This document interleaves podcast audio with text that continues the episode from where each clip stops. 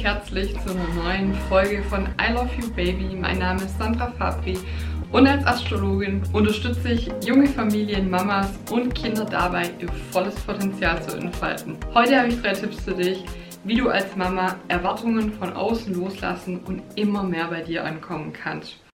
Ja, mein erster Tipp, meine, meine erste Geschichte, die ich mit dir teilen möchte, oder meine erste, ja, meine erste Beobachtung, die ich mit dir teilen möchte, ist, sei es dir wert. Was heißt das? Ich beobachte, ich höre ganz viel, es geht nicht weil. Zum Beispiel. Es geht nicht, dass wir das Leben leben, das wir möchten, zum Beispiel, dass wir reisen gehen, weil wir haben ja das Haus gekauft. Das geht für mich nicht, weil. Zum Beispiel hatte ich neulich ein Gespräch mit meiner Mama. Ihre Schwester ist erkrankt und sie ist vom Standzeichen her Löwe und arbeitet in der Produktion und schaut den ganzen Tag nach unten. Und ich habe gesagt, okay, als Löwe ist es aber allgemein so, dass es ein selbstständigen Horoskop ist. Ja, das mag ja für alle anderen so sein, aber das geht nicht, weil. und dieses Es geht nicht, weil ist eine Ausrede für das, dass wir nicht für uns und für unser Strahlen und für unser Licht losgehen. Und das haben insbesondere Frauen das Problem. Und deshalb der erste Tipp, der erste Hinweis für dich, sei es dir wirklich wert. Sei es dir wirklich wert, für deine Träume loszugehen. Sei es dir wert, anders zu sein. Sei es dir wert, dass du das verdienst, was du verdienen solltest. Also Thema Selbstwert, auch finanziell Selbstwert. Und sei es dir wert, dass du das Leben führst, das du dir wünschst. Das, wo in deinem tiefsten Inneren dein Herz dir sagt, wo du in dir drinne weißt, okay, das bin ich eigentlich. Und dieses eigentlich darfst du auflösen und da darfst du für dich losgehen. Denn ich denke, 99% aller Menschen tut es nicht. Ich habe das mal ausgerechnet. Ich glaube, wenn es 1% macht, sind es, glaube ich, um die 8 Millionen Menschen, die es tun. Ne, es waren 80 Millionen. Egal. Also es ist eine kleine Zahl. Es hört sich dann erstmal auf die ganze Welt gesehen sehr, sehr viel an. Aber ähm, die meisten machen es nicht. Und die Folge, wenn wir es nicht tun, ist eben, dass wir eine Krankheit bekommen, dass Dinge nicht funktionieren, Jobverlust, ähm, ja, dann hört man, ja, das geht nicht, weil jetzt ist ja gerade Corona oder jetzt ist ja dies, jetzt ist ja das. Und da eine Chance drin zu sehen in diesen Dingen und dem nachzugehen. Und insbesondere Thema Selbstwert, sich das selber wert zu sein, das ist Tipp Nummer eins für dich. Tipp Nummer zwei ist, genau aus diesem Grunde, übernimm Verantwortung. Verantwortung heißt, du suchst eine Antwort auf die Fragen, die du hast. Zum Beispiel, wer bin ich? Wer bin ich eigentlich wirklich? Wer bin ich wirklich im tiefsten Kern ohne Erziehung, ohne das, was man mir erzählt hat? Und deshalb war die Astrologie für mich so ein riesen Aha, weil die Astrologie das erste Mal, das allererste Mal hat die Astrologie ablesbar mir gesagt, wer ich bin, im positiven Sinne. Das allererste Mal hat mir das jemand bestätigt, was ich eigentlich denke, wer ich bin. Und das funktioniert zum Beispiel nicht, wenn man sagt, ich gebe Verantwortung an irgendwelche Coaches ab, die werden mir das schon sagen, oder Mentoren oder an Mama, Papa, also viele tragen dieses kleine innere Kind heute noch in sich und geben die Verantwortung ab für ihr Leben. Und das ist so, Verantwortung kann vielleicht, das war für mich sehr lange Zeit, weil ich sehr freiheitsliebend bin, negativ besetzt. Das heißt, Verantwortung habe ich immer mit Autorität und Regeln und in der Astrologie ist das auch der Steinbock, dieses Disziplinhafte. Verantwortung ist immer der Steinbock ähm, und der, der dazugehörige Planet Saturn. Ich kann dir zwei Geschichten dazu erzählen. Und zwar habe ich das Buch Panda Mama gelesen. Und das ist echt auch ein Buchtipp, wenn du dich da als Mama inspirieren möchtest. Sie hat, oder was die Kern, was eine der Kernaussagen ist in diesem Buch, dass sie ganz früh gelernt hat, Verantwortung für ihr Denken und Handeln zu übernehmen.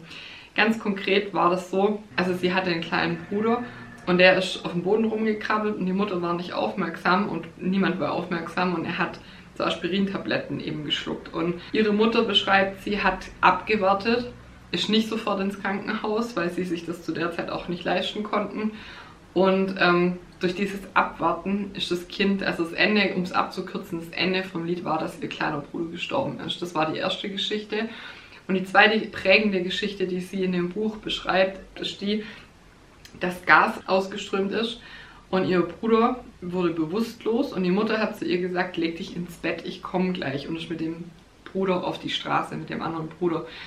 Und hätte sie den Rat befolgt, wäre sie gestorben, weil sie einfach das nicht überlebt, wenn Gas ausströmt und du da längere Zeit drin bist. Und sie hat sich dem widersetzt und ist mit auf die Straße und Die Quintessenz ist die, dass sie bis heute, und das hat sie auch ihren Töchtern beigebracht, die sehr, sehr erfolgreich sind, Autoritäten in Frage zu stellen und Verantwortung für sich selber zu übernehmen. Das heißt, sie hat dem nicht Folge geleistet, was ihr angewiesen wurde, nämlich sich ins Bett zu legen und abzuwarten, sondern sie hat Verantwortung für sich selber übernommen. Die zweite Geschichte oder das zweite Thema ist das, was ich bei Frauen sehr viel feststelle, ist das Thema, das nennt sich Cinderella-Komplex. Da gibt es auch ein ganzes Buch drüber, das verlinke ich dir. Dass Frauen die Tendenz haben, insbesondere wenn sie Männer haben, dass sie in dieses Cinderella-Thema verfallen, er wird mich schon retten. Und ich sag dir, es kommt niemand und rettet dich. Du kannst dich nur selber retten. Also wie? Du kannst dich nur bei den Haaren selber aus dem Sumpf ziehen, dich deinen Ängsten stellen und für dich losgehen. Aber ein Retter, der kommt nicht. Und mir kam die Erkenntnis tatsächlich, die ist sehr banal, aber das ist eine wichtige Erkenntnis, es kommt kein Retter. Als ich an einem Schloss bei uns hier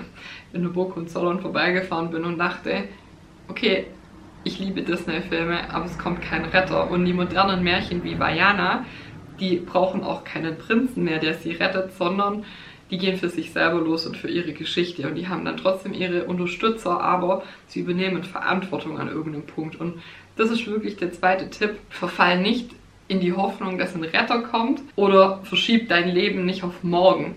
Und guter Ratgeber für uns ist auch der Tod. Das heißt, wenn wir uns fragen, an welcher Stelle wäre ich denn heute gestorben und dafür eine Dankbarkeit entwickeln und aufhören zu glauben, und ich glaube, das ist einer der größten Irrglaube, die wir haben, dass wir unsterblich sind und dass unser Leben ja endlos ist. Wenn dann, das ist wieder, das bezieht sich wieder auf Tipp 1, wenn ich dann mal in Rente bin, dann werde ich mich drum kümmern. Und das ist einfach Schwachsinn. Weil wenn du in Rente bist, dann arbeitest du ja, also du bist im Hier und Jetzt niemals glücklich und du arbeitest dann hin auf dein zukünftiges Ich, das dann in Rente ist, eventuell, wenn du bis dahin kommst, weil viele sterben einfach da davor. Also mein Opa ist mit 69 Jahren an Magen-Darm-Krebs gestorben. Der war sein ganzes Leben Maurer und mit 69 ist er in Rente und ist gestorben. Also ein Dreivierteljahr später. Da war nichts mit, wenn ich dann mal in Rente bin. Und wir haben die Tendenz, weil wir glauben, wir sind unsterblich, dass wir unser Leben auf dann verschieben. Und dann geben wir die Verantwortung ab, insbesondere Frauen, weil die diesen Kindkomplex, Cinderella-Komplex haben und sagen, gut, mein Mann oder wer auch immer, mein Partner, Partnerin wird mich ja schon retten. Nee, da kommt kein Retter. Das heißt, übernimm diese Verantwortung, das ist dieses Steinbock-Thema in der Astrologie und geh für dich los und übernimm die Verantwortung und such die Antworten und die sind da. Aber der Mut, das ist so, wie wenn wir an der Klippe stehen und springen müssen oder wie im Freibad, wenn es sehr, sehr kalt ist, das Wasser und wir da rein hüpfen müssen. Also es gibt ja verschiedene Techniken, da reinzukommen, aber die schnellste ist einfach zu springen. Dann haben wir die Chance, dass wir rausbekommen, wer wir sind. Das dritte Thema ist, was wolltest du als Kind werden? Weil das sagt was über dich aus, über deinen Wesenskern. Und da kannst du herausfinden, wer du wirklich bist im tiefen Inneren. Auch was dir Freude macht, auch was dir Spaß gemacht hat als Kind. Also das sind super Hinweise, dem nachzugehen und zu sagen, okay, ähm, in der Astrologie ist das auch der Mond. Der Mond stand das innere Kind. Und was wolltest du als Kind werden? Wenn du dir das mal aufschreibst und mal mit dir trägst und die Frage mit dir trägst und sagst, okay, was wollte ich denn als Kind werden? Ich beispielsweise als Kind wollte Archäologin werden, weil ich das liebe, Verborgenes aufzudecken, Schätze zu finden, zu heben und die dann für die Gesellschaft zugänglich zu machen und auszustellen, im besten Fall in so einem Museum.